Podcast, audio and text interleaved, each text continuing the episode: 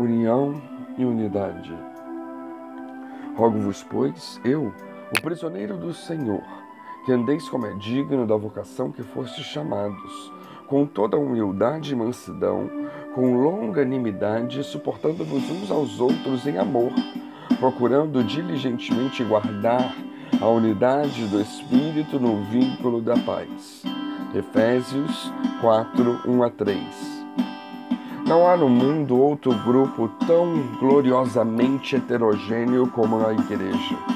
É notável o fato de que ela se compõe de diferentes tipos de pessoas. Na verdadeira Igreja de Cristo, ricos e pobres, cultos ou incultos, homens ou mulheres, jovens ou idosos, nativos ou estrangeiros, negros, brancos, amarelos ou vermelhos, todos se reúnem em pé de igualdade, sem distinção e certamente sem favoritismo algum. É verdade que essa não tem sido sempre a característica da igreja, mas esta era a intenção original de Cristo para a igreja, e ela pode ser assim. As divergências sempre existiram e de contínuo acontecerão no meio da igreja. Muitas dessas diferenças são causadas pela diversidade de personalidade, de anseio e até pelas diversas dificuldades que nós enfrentamos na vida. Além das diferenças de pontos de vista e de personalidade, há também as diferentes dons e ministérios dentro do corpo de Cristo. Ah, mas o que isso tem a ver? Poxa, todo ser humano tem a tendência de depreciar os talentos dos outros e exaltar os seus próprios. E o cristão que não está totalmente submisso ao Espírito Santo, infelizmente não faz diferente. Todos achamos que a nossa contribuição à igreja é muito mais importante, mais valiosa do que aquilo que os outros estão fazendo.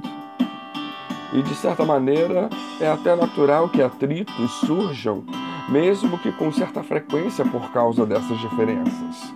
Mas o que não é natural é que cismas, divisões e contentas surjam e permaneçam no nosso meio, causadas por essas diversidades.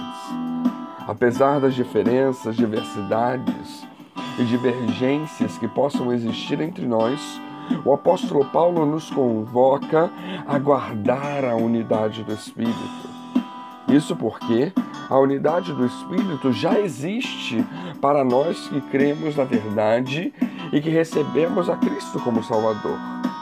Nós não podemos mais ser guiados pelas paixões carnais, mas sim devemos ser guiados pelo Espírito Santo que habita em nós.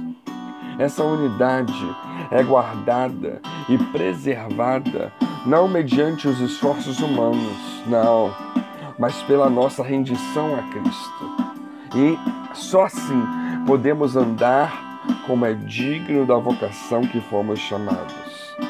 A unidade espiritual é resultado da nossa lealdade à verdade e ao andar segundo o Espírito.